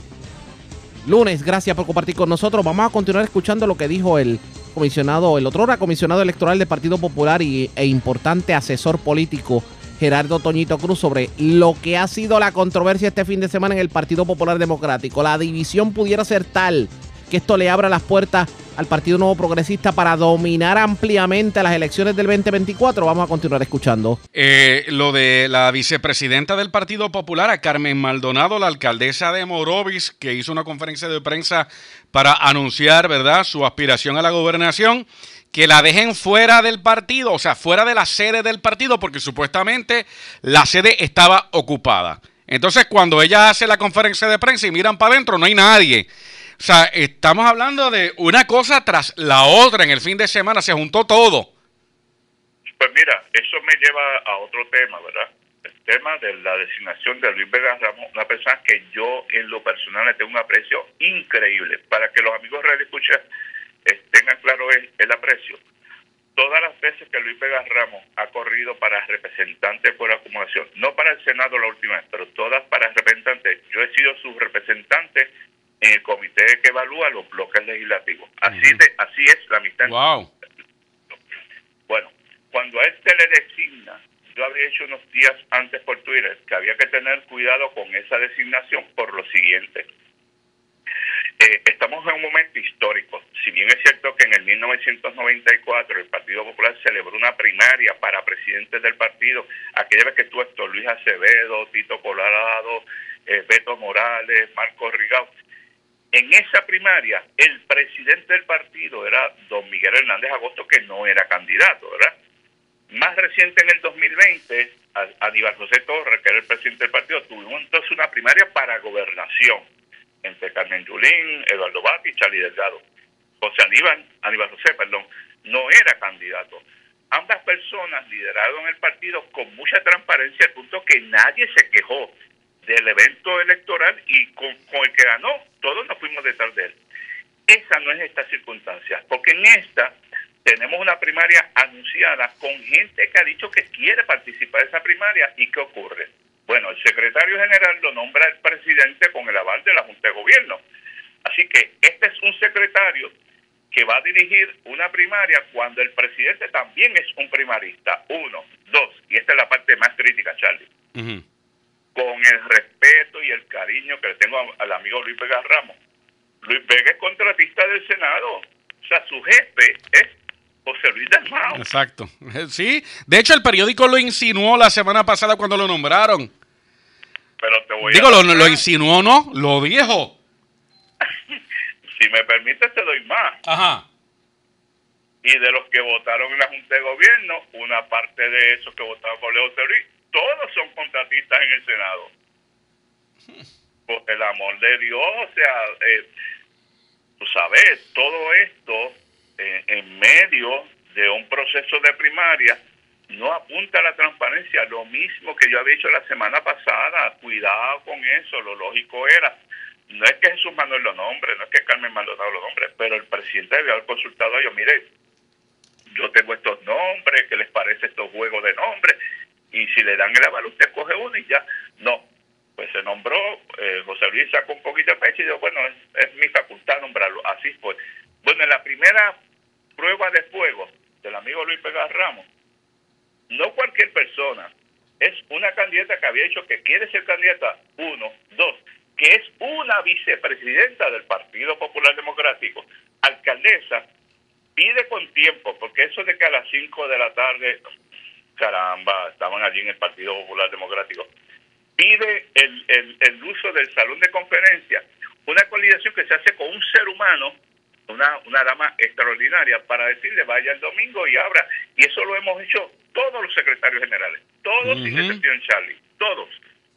Entonces le dicen no, porque está ocupado. Y la prensa que estuvo allí vio que no, que no estaba Que no había nadie, no había nadie. Oye, pero eso es como de hasta de mala fe, Toño. En la primera oportunidad, pues vimos ya que el secretario, ¿verdad? Eh, tuvo ese resbalón feísimo. Fue feísimo, le quedó muy feo. De hecho, tiene a Julia Nazario en Diabla también. La alcaldesa, la alcaldesa tronó, pero usted sabe que la alcaldesa se deja sentir. Y tronó contra esto del Partido Popular Democrático. Y otro que hizo una expresión pública que no sale a menudo fue un, un ex secretario del Partido Popular Democrático que fue comisionado electoral, secretario del Senado, José Ariel Nazario. Dijo, quedó muy mal, Sí. hay, hay un reglamento, Sí, sí. acuerdo sobre cómo, eh, cómo es el uso de este, de este salón, nunca ha habido problema. Por eso te digo que, que cuando uno ve todas estas cosas, sin mencionarte, ¿verdad? Porque te mencionaba Jorge Colbert hace unos minutos atrás, que tienes a Jorge Colbert, comisionado alterno del Partido Popular, escribiendo constantemente a favor de José Luis Dalmau, cuando la oficial comisaria que va a contar los votos. O sea, ¿Cuál es la transparencia aquí? Entonces, pues claro, todos queremos defender al Partido Popular, pero ya ya llega un momento cuando tiene que decir, señores, basta, porque no, eso no le hace ningún bien al Partido Popular Democrático. Y la realidad es que, que, que alguien está manejando lo que es el proceso mal y, y lo que se refiere a la imagen del partido peor todavía. Oye, Toñito, ¿el, el partido se podrá recuperar eh, eh, para las próximas elecciones después de tanto eh, fanguero, ¿verdad?, que se han tirado dentro de la propia gente del Partido Popular. Yo pienso que sí, porque digo, ningún- yo no recuerdo un momento tan De verdad, de verdad, de verdad, Toño, de verdad. Sí, porque te dije ahorita que tenemos por tercer cuatrienio consecutivo una mayoría de alcaldes eh, a favor ¿verdad? de la institución, que yo sé que la van a proteger. Son los, yo escribí hace unos meses atrás, eh, los- las alcaldías, los municipios son el motor hoy del Partido Popular Democrático. El voto íntegro de los alcaldes por segundo año consecutivo es superior al voto íntegro del Partido Popular pero de que requiere un proceso de sanación enorme después de Mm. todo esto, sí, Charlie, es la verdad. Si tú me dices a mí, Toño, y tú pones tu cabeza un picador que ya, pues, nos podemos sentir seguros, ustedes los populares, del resultado del 2024. No, no te dejo ni terminar la pregunta. La contestación es no. Eh, Yo no sé cómo termine esto. Sé que es posible, pero es posible si se corrigen estas cosas, que, que, que yo creo que hay un- unanimidad, ¿verdad?, en la base del partido de que va mal. Expresiones del otrora comisionado electoral del Partido Popular Democrático, Gerardo Toñito Cruz. Tan profundo ha caído el Partido Popular Democrático que uno de sus principales asesores asegura que la cosa, si se mantiene así, va a abrirle las puertas al Partido Nuevo Progresista para que revalide. Esto definitivamente tenemos que analizarlo con más detenimiento. Ustedes pendientes a la red informativa. La red le Cuando regresemos, más noticias del ámbito policiaco y mucho más en esta edición de hoy lunes del Noticiero Estelar de la Red Informativa. La red le informa. Señores, regresamos a la Red Le Informa, el Noticiero Estelar de la Red Informativa. Gracias por compartir con nosotros. Este fin de semana hubo controversia porque Ecoeléctrica se quedó sin gas para operar. Está operando en diésel. Y hoy se supone que llega una barcaza para suplir, pero hubo que pedir otra dispensa en cuanto a la ley Jones para que esa barcaza pudiera llegar a Puerto Rico. Sobre ese tema habló el gobernador Pedro Pierluisi en una parte con la prensa y él asegura que va a cabildear en el Congreso para que por lo menos se dé una dispensa a la ley Jones en lo que tiene que ver con el combustible. También aprovechó para hablar de otros temas. Vamos a escuchar lo que dijo en una parte con la prensa. Con el impacto que eso tiene en la economía, pero también de que estamos incentivando diversos sectores, como el sector de servicios profesionales. Cada vez más vemos que empresas que están en Puerto Rico están exportando servicios profesionales al exterior y eso es parte del, desarrollo económico sostenible que estamos viendo. Así que pues fue un- entonces después me hicieron varias preguntas sobre el tema principalmente de- de- en el campo de los seguros y seguros internacionales. ¿Cómo se lleva le hicieron? Bueno, hay un proyecto de ley sometido ante el Congreso por la comisionada residente que eh, a base de la discusión que se dio es un proyecto que yo veo con buenos ojos y que estaré apoyando. Eh, lo importante, como todo en el Congreso, es encontrar en dónde se inserta el proyecto, porque allí la probabilidad de que un- una pieza legislativa en particular se apruebe es baja. Pero siempre el Congreso tiene que asignar fondos para que el gobierno federal opere y usualmente ese es el mejor vehículo. Antes de final de año habrá una legislación presupuestaria en el Congreso. Eh, si no es de larga duraci- duración, habrá otra a principio del próximo Congreso. Y ahí es que nosotros tenemos que insertar cosas como el Medicaid, el problema que tenemos con el programa, con el financiamiento del programa Vital en Puerto Rico y pudiéramos insertar ese proyecto que me mencionaron, que es muy importante para la industria de seguros eh, internacional en Puerto Rico. Gobernador, ¿cómo estamos a un mes del paso del huracán Fiona? ¿Se nos puede dar una actualización? Bueno, ahora ya es cuestión de que se atiendan esos, esos bolsillos, esas áreas que permanecen eh, sin el servicio y es cuestión de estar monitoreándolas. Eh, aquí todos estamos fiscalizando a Luma eh, en eso, de- alcaldes, legisladores, la rama ejecutiva y es importante que tan pronto se identifique el área que entonces salga la brigada de Luma a atenderla. Y eso, en eso estamos. Ya obviamente hay un servicio estable. Eh, acaba el secretario de- del Departamento de Seguridad Nacional eh, concedernos una dispensa para que, que llegue gas natural a la facilidad ecoeléctrica en, en el área de, de Guayaní, Peñuela, creo que sí, esa está en Peñuela, si mal no recuerdo. Eh, pero entonces eh, eso es positivo, porque ahí lo que pasa es que eh, hu- hubo una avería en el muelle que utiliza Ecoeléctrica para recibir el gas natural. Y cuando venía la barcaza que le asiste, la suple regularmente, pues no pudo atracar. Y entonces eso causó este disloque.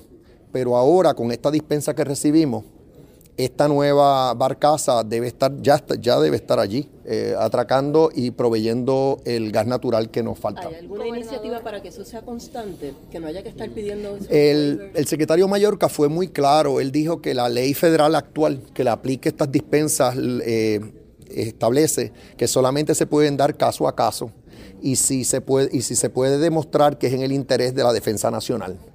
En la carta en que él la concede, hasta hace referencia eh, a ese interés de defensa la nacional. en Puerto Rico están, ¿verdad? Las plantas están viejas y demás. ¿Eso no constituiría algo de defensa nacional para Puerto Rico? Bueno, lo constituyó para esa dispensa que acaba de dar, que, que la dio por el caso que se le presentó. Yo me uní, se hizo la solicitud y yo me uní en apoyo. Esto fue a final de la semana pasada y él actuó con la debida diligencia. El Congreso tendría que ser el que interviene para que nos den una dispensa de más larga duración. Eh, yo apoyo el, el que tengamos una dispensa en el área de combustible en particular.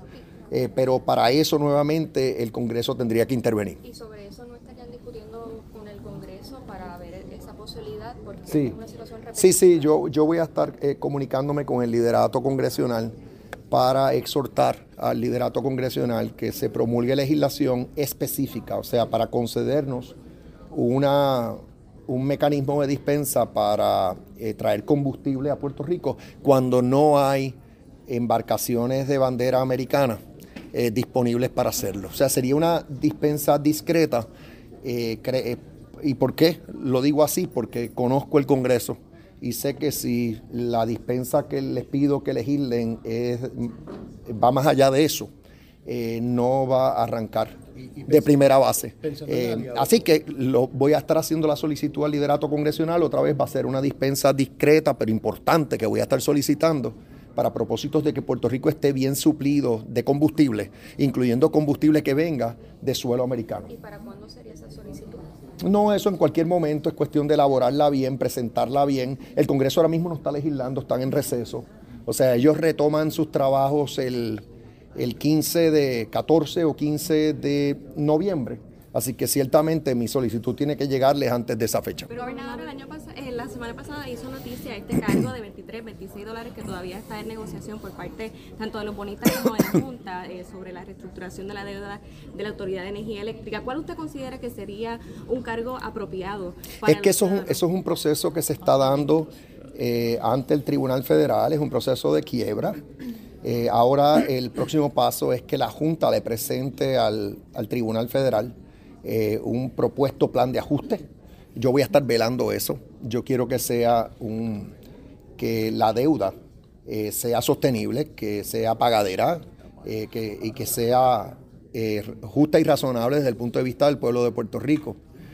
Como he dicho anteriormente y repito, quien va a pagar por la deuda reestructurada, o sea, la deuda que el Tribunal Federal diga que la Autoridad de Energía Eléctrica tiene que pagar es la propia autoridad, con sus propios recursos.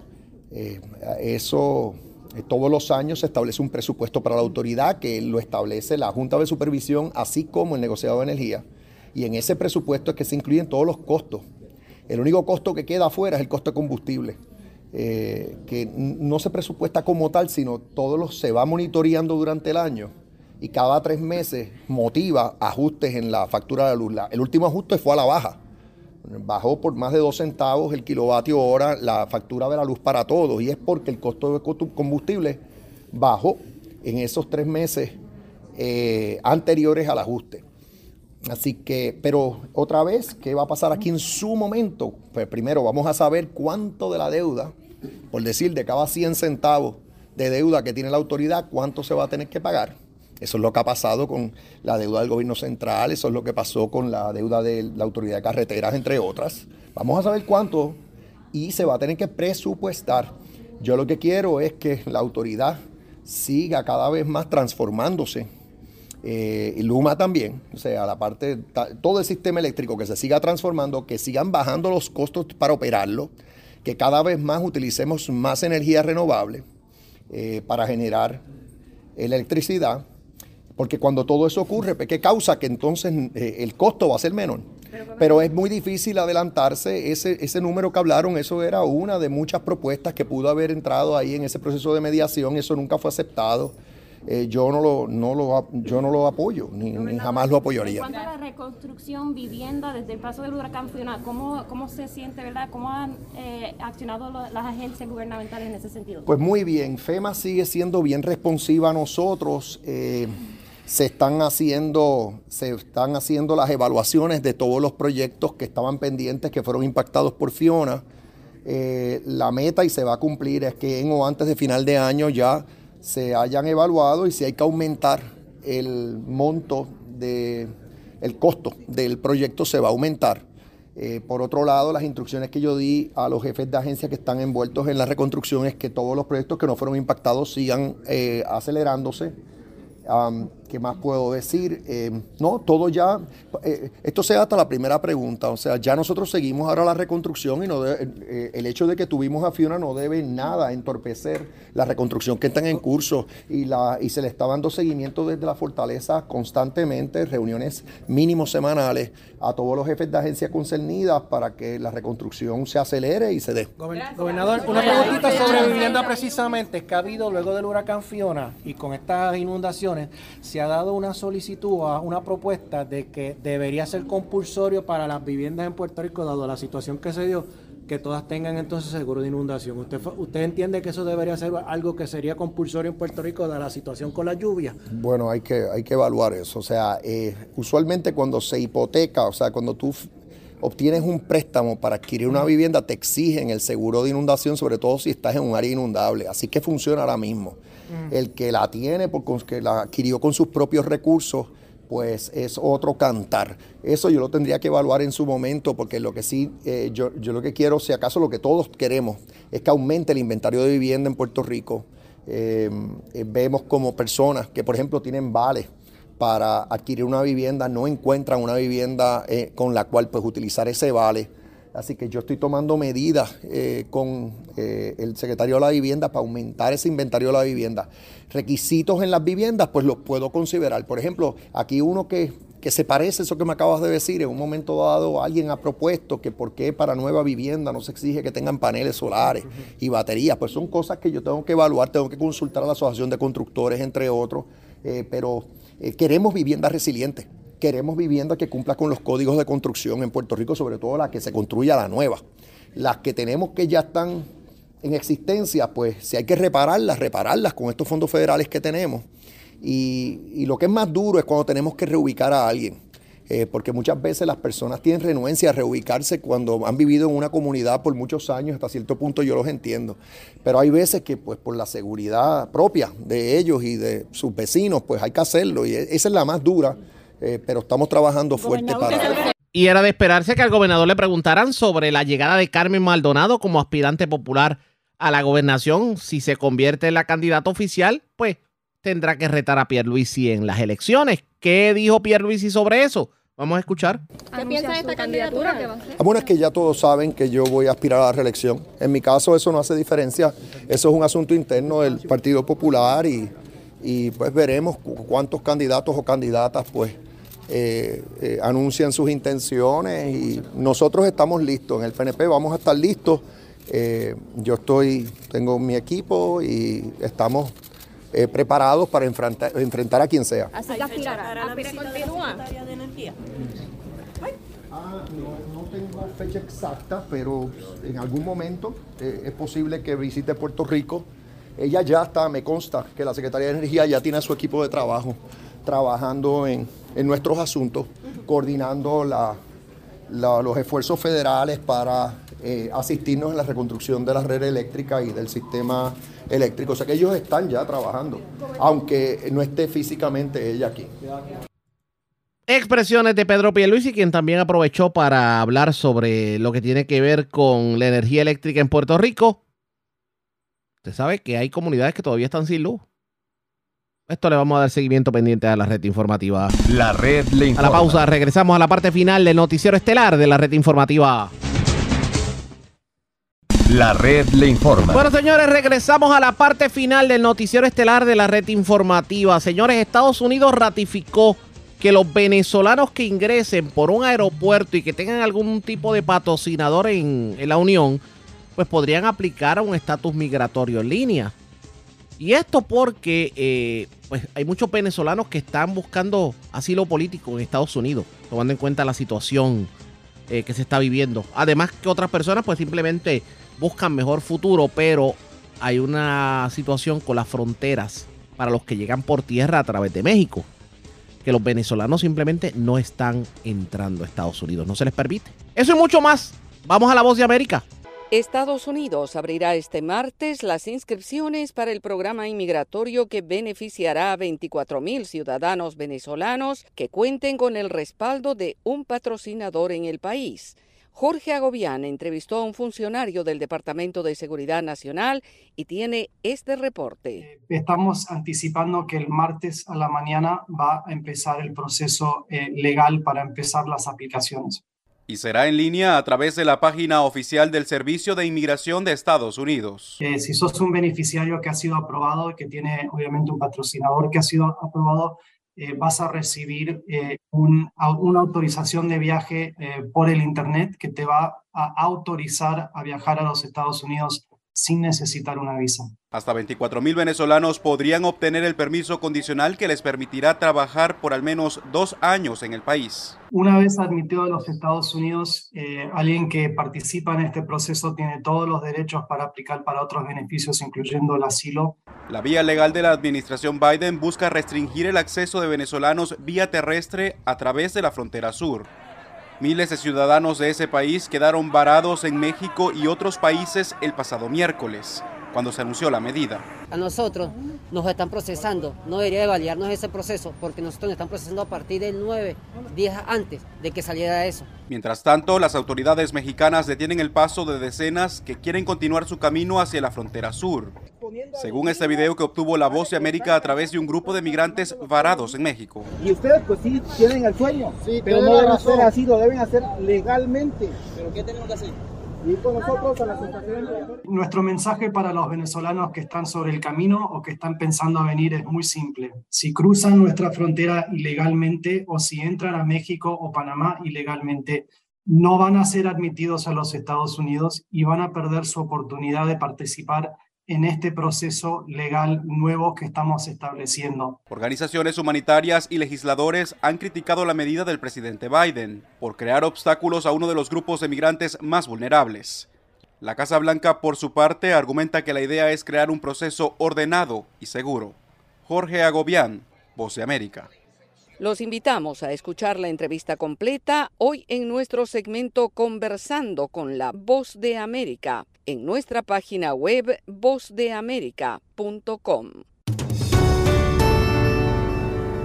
En otra información, México celebró el anuncio del gobierno de Estados Unidos de permitir el ingreso de 24 mil migrantes venezolanos y el gobierno señaló que con esto se promueve la migración regular y evita riesgos. Sara Pablo tiene el reporte. Actualmente se calcula hay en México poco más de 155 mil migrantes de origen venezolano, de los cuales tan solo en lo que va del año cerca de 78 mil recibieron una forma migratoria múltiple por razones humanitarias. El secretario de Relaciones Exteriores, Marcelo Ebrard, dijo que el gobierno mexicano ve con simpatía la medida anunciada por Estados Unidos para recibir a 24 mil ciudadanos de Venezuela por vía aérea. México se compromete a seguir recibiendo migrantes deportados bajo el título 42. Lo que es positivo es que Estados Unidos decidió, anunciaron que van a tener permisos humanitarios en una primera instancia de 24 mil, junto con un paquete dirigido a mexicanos y centroamericanos de 65 mil visas de trabajo. Eunice Rendón, coordinadora de Agenda Migrante, consideró que es un avance la entrega de las visas, pero insuficiente. Estados Unidos dice, yo voy a admitir 24 mil venezolanos en un programa similar a lo que he hecho humanitariamente con los ucranianos. Ahí primero el número es muy pequeño, ínfimamente pequeño, porque tan solo en agosto hubo más de 20, hubo cerca de 25 mil venezolanos que intentaron ingresar. Pese al anuncio, este fin de semana una nueva caravana de unos mil migrantes, la mayoría de ellos de Venezuela, salió del centro de Tapachula, Chiapas, para intentar llegar al norte de México e ingresar a Estados Unidos. El Instituto Nacional de Migración advirtió que avanzar en caravana o transitar irregularmente en territorio mexicano cancela el proceso. Sara Pablo, Voz de América, Ciudad de México. En tanto, en Venezuela, los ciudadanos, especialmente los empleados públicos siguen haciendo frente a los índices de inflación que no paran de subir y que se ha convertido en una de las causas de la migración. Carolina Alcalde con detalles.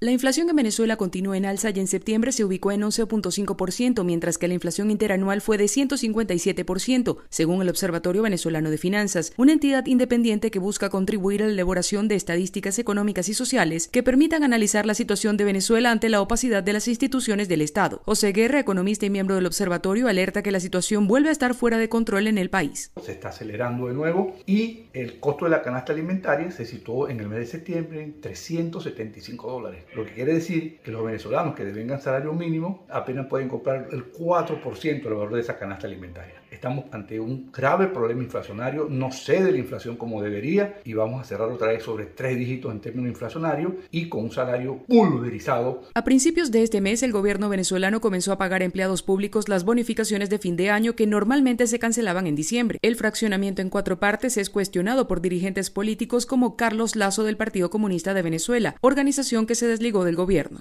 Ese fraccionamiento conduce a pulverizar esos aguinaldos, que al final, en diciembre, bueno, eso no tendrá ningún valor realmente y será y seguirá profundizándose el estado prácticamente de miseria la cual han sometido con esta política salarial a los trabajadores de Venezuela. Sin embargo, representantes de sindicalistas chavistas defienden el argumento de que la medida evitará un incremento en la inflación y mientras tanto, decenas de personas continúan saliendo de Venezuela buscando una mejor calidad de vida. De acuerdo a cifras de la ONU, actualmente en el mundo existen más de 7 millones 100 mil venezolanos migrantes y refugiados.